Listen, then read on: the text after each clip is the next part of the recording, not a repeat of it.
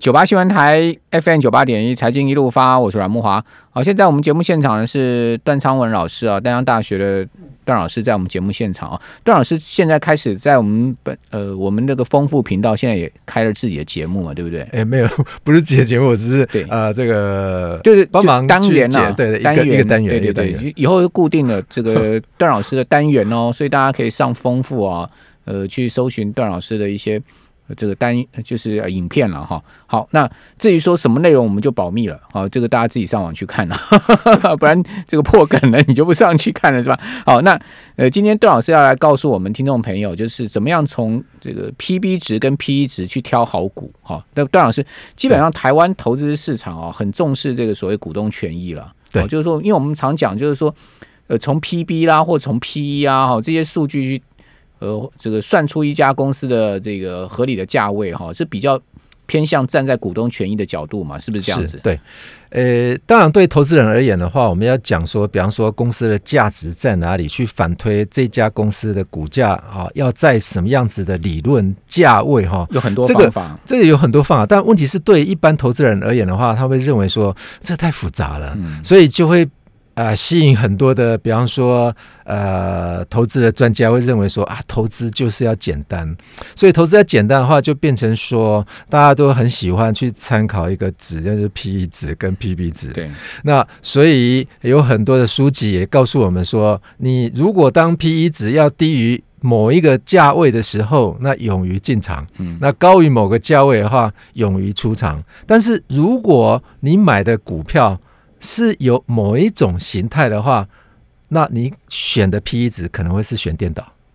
也就是说，低 P E 值的时候，你应该要勇于出场；对，高 P E 值的时候，你应该勇于进场。比如说这一类型的股票，据我知道，就大部分是一些景气循环的对产业嘛，没错。像像钢铁啦、水泥啦，哈这种对呃塑化啦，哈这种比较景气循环的，通常都是要买在公司亏钱的时候，，对对对，没错然。后去卖在公司大赚的时候 对，其实这个呃，木华比喻的非常好啊，也就是景气循环股的话。我们看一个例子啊，嗯假设如果这一档这家公司如果在高峰的，那股价通常会非常高，比方说它已经达到一百块了。对，结果这个时候啊，它赚钱了，每股盈余是十块钱，结果它本益比是非常低，对十，所以大家勇于进场。但是如果说这一档公司同一家一家一啊一家公司的话，它股价是六十块钱，嗯结果它现在已经在低低档了，也就是谷底了。景气的谷底变两块，结果它本一比是三十块，结果人家会抛哪 抛什么啊、呃抛六十块钱的这这个股票，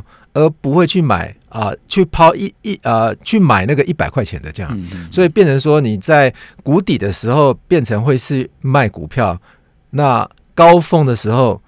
会去啊这个买这档股票，结果每一个人都买在高点，所以呃景气循环股的话，投资人很容易买在高点，对，所以哎，这个 P E 值跟 P B 值啊，不是只有一套原则在适用，对对哦所以必须要分不同的产业比。对，所以有很多的产业比的话是偏向于说它有周期性的循环。嗯，嗯嗯那这种景气循环股的话，它周期性循环的话，尤其在传统产业，它拉的时间非常长，所以有很多人会认为说，它股票为什么套牢十年呢、如果套牢十年的话，可能你的股票应该就是买到传产股的高峰潮啊、高峰期啊。所以我把今天跟跟去年同一个时间点，它的 P E 值，全市场的 P E 值哈，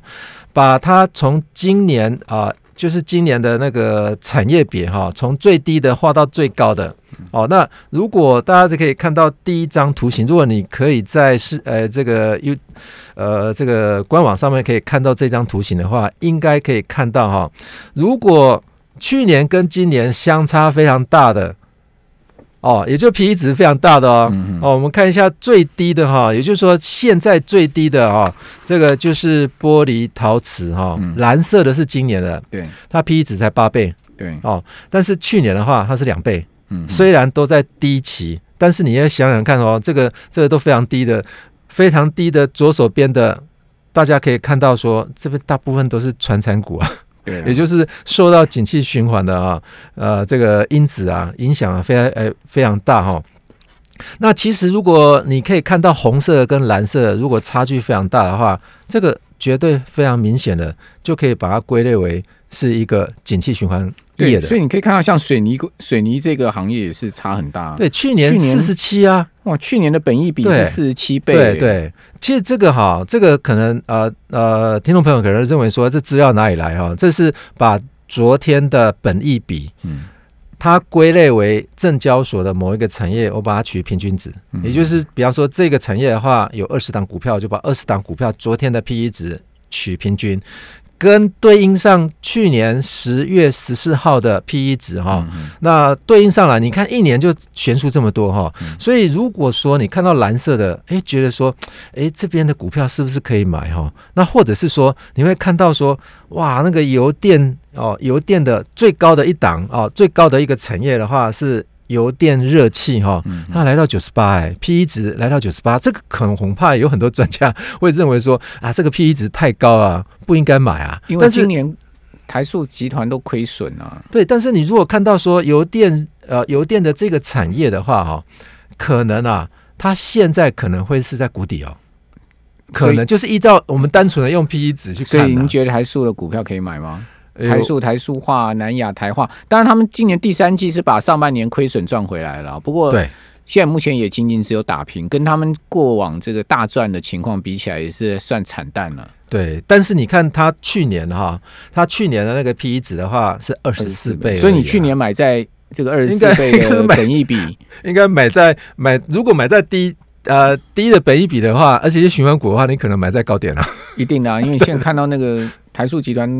台塑四宝股价都跟去年比起来都差很多。是，啊，所以如果大家如果说还是用传统的思维，也就是说 P E 要买低的啊、卖高的哈、这种思维去想台湾的有很多的那个景气循环股的话，你恐怕会被套牢很多时间哦。所以应该是颠倒过来，应该是颠倒过来 P E 值高的时候卖在 P E 值低的时候，对对对对对，所以如果你很难以去理清楚哈，说呃，到底哪一档股票或是哪一个产业哈，到底是不是啊、这个景气循环股的话哈，那不要被有一些网站哈吸引过去去加入它的 A P P 哈，它有一些 A P P 的话，它会叫你主动加进去，我会把。一些比方个股啊，后面标注好，它就是景气循环股啊。其实景气循环股的话，不一定是啊、呃某一个专家说的准啊，哦，那就要看它的原物料的来源哦。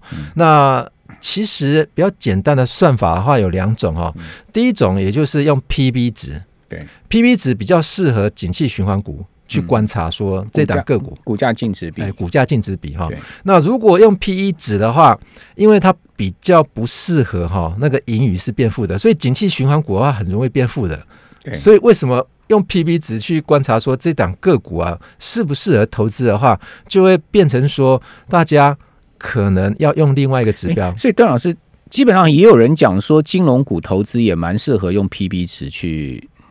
去，因为它有很多 有很多时候啊，也就是说很多的一些金融业者啊，他可能啊那一季啊变负，但是变负的话，P B P E 值啊，都估不出来啊，就变成这个 dash 啊，就一条杠而已啊。所以 P B 值怎么来啊？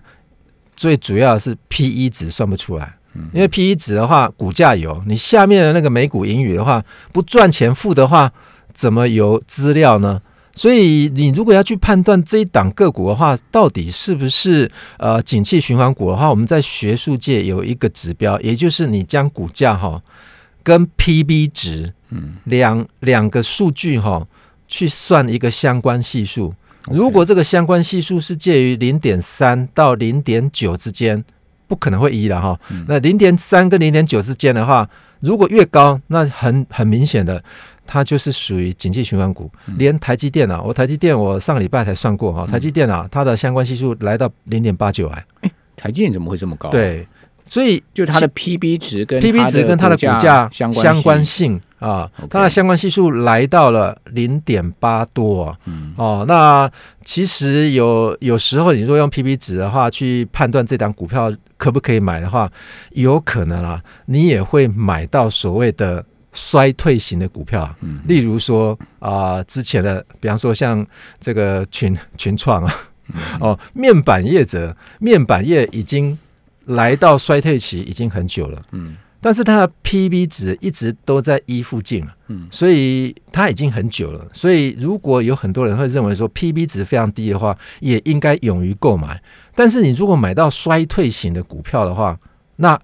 这这下子 PB 值可能会失真呢。对，也就是说，段老师意思就是说，像群创的净值可能还有十块钱。对，但它股价大概也是十块钱。对对对，哦，所以说它的股价净值比就是一嘛。对，那你就觉得哇，一的股价净值比非常非常好了，很低。对，但是你去买友达群创，其实你也赚不到什么钱。但因为它的产业有可能进入衰退了嘛。那如果说它的产它的产业已经进入衰退的话，像类似的景气循环股，我想如果有在观察这种景气循环股的一些投资人的话，你应该认同说，这种景气循环股的话。拖的时间都非常长啊！好，那那拖好久啊！怎么样去运用 PB 值跟 PE 值去选到好股呢？其实 PE 值跟 PB 值的话，去选好股的话，哈，呃，原则上的话，我们可以看一下，说两者如果差距非常大的话，也就是说 PE 值的话，如果两者差距非常大，那这。就像说，我们现在是排第一名，今年的 P E 值最高的哈是有电，但是第二名的话是文化创意。嗯哼，这文化创意的话，它两者差距也很大。那有有没有可能文化创意现在是在谷底，快要在反弹了？也有可能。哎，对，因为今年表演啊这些都不能举行，对啊，所以他们的盈盈利一定大幅衰退。所以如果说这一些的股票，你如果去选到了景气循环股的话，它是在谷底的话。那么它在谷底，如果可以挨一阵子，或者是说可以在呃类似，比方说航空业者啊，最近都非常凄惨了。那如果你明年还看到飞机在天空上飞的这些飞机航空公司哈，我想这些航空公司应该非常非常的厉害。所以有一个现象就是要看现金的部位。好，我们这边先休息一下，等下回到节目现场。九八新闻台 FM 九八点一财经一路发，我是阮木华。我我的经验是这样子了，就是说一家大型企业哈，中小型企业我们先不讲哈，这一家大型企业哈，基本上它的营收盈余啊，应该都可以维持一个稳定的情况。好，那如果说它的营收盈余不稳定的话，哦，这个动辄高低起伏啊，哦很大，哦，那这种呢，大部分都是景气循环产业，好，就比较像偏重这个原物料啊这些。呃，你说像钢铁啦、水泥啦，哈，或者是说，呃，像是啊这个塑胶啊，哈，这些比较会跟啊这个原物料行情波动有关的，那它的营收它有可能会出现比较大的哈这种季度性的，或者是说年的哈这种比较明显的变动。好，比如举个例子好了，统一哦这家这个食品。龙头公司啊，或者或你讲说它是一个通路的 这个龙头公司也都可以哈，因为它既是食品，它也是通路嘛。它下面有统一超，有星巴克啊，有博客来啊，对不对？哦，这些都是通路。好，那你说统一这家公司它营收跟盈余会大幅的波动吗？你去看它过去这几年来，统一的营收盈余很稳定啊。哦，它每一年大概都赚两块半左右。好，即使今年疫情那么严重，我看一下统一今年上半年的它的这个营收啊。哦，跟它的盈余跟去年差不了一一两个百分点呢，这差距非常小。哦，所以说你说统一是不是景气循环？肯定它，多少它不是景气循环嘛？对不对？对。可是你说那种哇，像台塑集团，它肯定就是景气循环。你可以看到去年大赚，今年上半年大亏。好，这一差差了几百亿的这种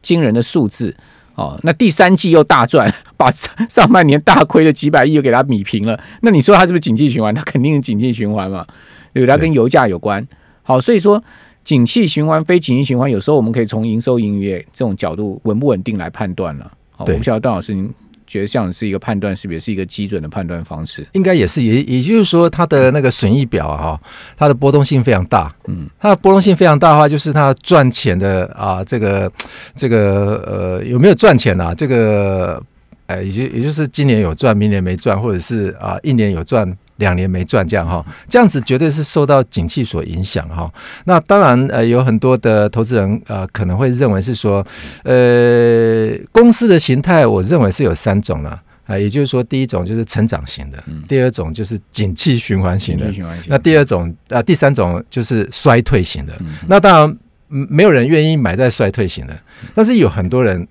都会买在 衰退型的，这是这是踩踩地雷的。所以，如果你看到那个产业是属于往下走的，那我怎么怎么怎么去判断说它的产业是一个往下走或者是往上走的哈？那我是认为是这样子，也就是说，像类似投资人可能很难取得这些资料，也就是说，把股价全部还原。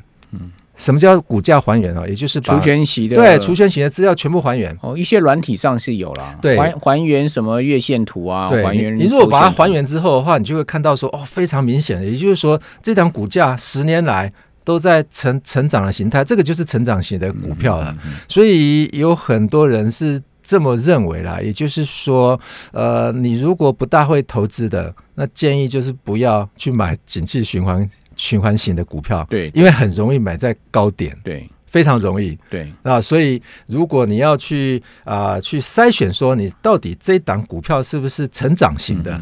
基本上你可以透过软体，或者是说你可以透过去询问人家方式的话，把股把那个全值还原，嗯，把这档股票哈它的 K 线图啊，把它还原成啊原来的线图的话，那你就会非常清楚可以看得到啊，就看它有没有股价一直在创新高了，哎，对对对，如果说这家公司的这个股价还原图，它是这个股价一直在创新高的话，基本上基本上它就是一个这个，它绝对不会是一个衰退型的公司。是是，或者说对，或者说我不晓得，呃，我们的观众朋友、听众朋友有没有去看过那个本益比河流图？好，那本益比河流图，如果它那个河流是往上走的话，基本上也代表这个公司啊，它应该不是衰退型的公司，或者是说，对那个你看到它的整个。这个线形结构哈，是随着这个河流图在往上走。其实 P B 值也适合看这样子，也就是说 P B 值一直在往上走的。也就是说 P B 嘛，P 就是呃在分子的部分的话是所谓的外在环境哈，那分母的部分的话就是它的财务报表的部分嘛。那财务报表 B 的部分就净值啊。其实净值的话反映说这家公司赚钱有没有再进一步在做投资啊。简单来说，也就是说净值是什么意思？也就是这家公司到清算的时候，我到底可以拿回多少钱的意思啊？那如果说两者都同步的在往下走，那你的净值都不动哎，那你净值都不动的话，那变成说，哎，这个大家还以为说，哎，净值都不动，而且还在往下走的话，那不是往下走，也就是说你的分母是在。缩减的幅度是比分子缩减的幅度还要来的大的时候，你的 P P 值是有有可能在往上走的。所以像 P P 值的这种啊这种观察点，我觉得是要用历史资料哈去画一个图形，那你就可以观察到说，大概这个这家公司它的 P P 值平均值会多少？那个我算算那个台积电它的平均值哈，平均值是三点多，三点八。嗯，那现在台积电它的 PB 值的话是。来来到了六点八，哎，高出平均值，哎高出平均值这么多，哎，哦，所以它 PB 值，我想，呃，我在猜想它的呃这个市场。给他的一个评价的话，是比他自己在财报上面净值的评价还要来得高哈。所以呃，当然这个我们还要参考说这个产业比哈，这个产业比里面 P B 值到底来到什么阶段哈。当然有很多人会认为说，哎，我可能买到了股票可能会是景气循环股哈。那呃，接下来有很多的券商或者是有很多的政策都开放，比方说，哎，这个股票啊，我们要开放定期定额啊。或者是说，我们接下来要开放的是零股定期定额啊，建议各位啊，景气循环股是呃是非常不适合定期定额的。啊。为什么？因为景气循环股的话，如果在走下坡的话，你还定期定额，哎，所以一直在走下坡。如果这个下坡阶段，如果是来到十年，你还定期定额一直买下去的话，虽然你买的点是越来越便宜，越来越便宜，但是问题是。你手头上面的价值可能会越来越缩，越来越缩。哎，那段老师，我请教你哈，比如说以统一这家公司来讲哈，对，它今年大概应该也赚两块半，没有什么太大问题了哈，应该是没问题，因为它经营的企业星巴克对也非常稳定了。它股价哈，从这个上半年呢，当时还有将近在八十块哈，跌到现在六十块。对，那这个如果你如果是算那个殖利率来讲是。哦，那个差很多，对不对？对啊，对啊。因为你在八十块买的时候，你它同样每一年配的息也差不太多，大概就两块钱左右嘛。对。那你在八十块买，跟你现在在六十块买，差这个值率就差很多。那照来讲，这种就很适合，就是说用这个 P 值高低，好，或者说值利率高低去去去买的股票嘛？是是类似这种吗？类类似这种，嘿，所以呃，我相信呃，统一啊集团它旗下一些公司的话，呃，原则上它都在创自己的一个成长率哈，也就是说，呃，公司要经营，它追求的目标不止在股价极大化，我认为还有它公司的成长率哦，例如说，大家大家想想看啊、星巴克啊，现在在台湾啊是啊、统一全部持股啊。以前啊，这个可是持股百分之五十而已。统一集团把所有星巴克全部买下来啊！我觉得他运气也哦还算，也不知道是好或坏。那当时不是被星巴克逼着要把大陆的这个统一的股权交出来吗？是啊，就大陆现在疫情，对对，今年疫情他正好闪过，其实当初当初我们评估的时候，那个星巴克在大陆啊一间啊卖了六千多万，在台湾买一间两千多万，所以他 到赚了四千多万了。哦所以 当然因为市场规模跟未来期待性不同啦。对对对对那个所以估值成长率，当然大陆的人非常多啦。对所以如果说我们这边喝十杯的话，他可能喝了一百杯。哦，好，我大陆今年今年那个那个那家咖啡也是出了这个假账的问题哈。好，瑞幸非瑞幸对，对非常谢谢段昌文老师。好，谢谢。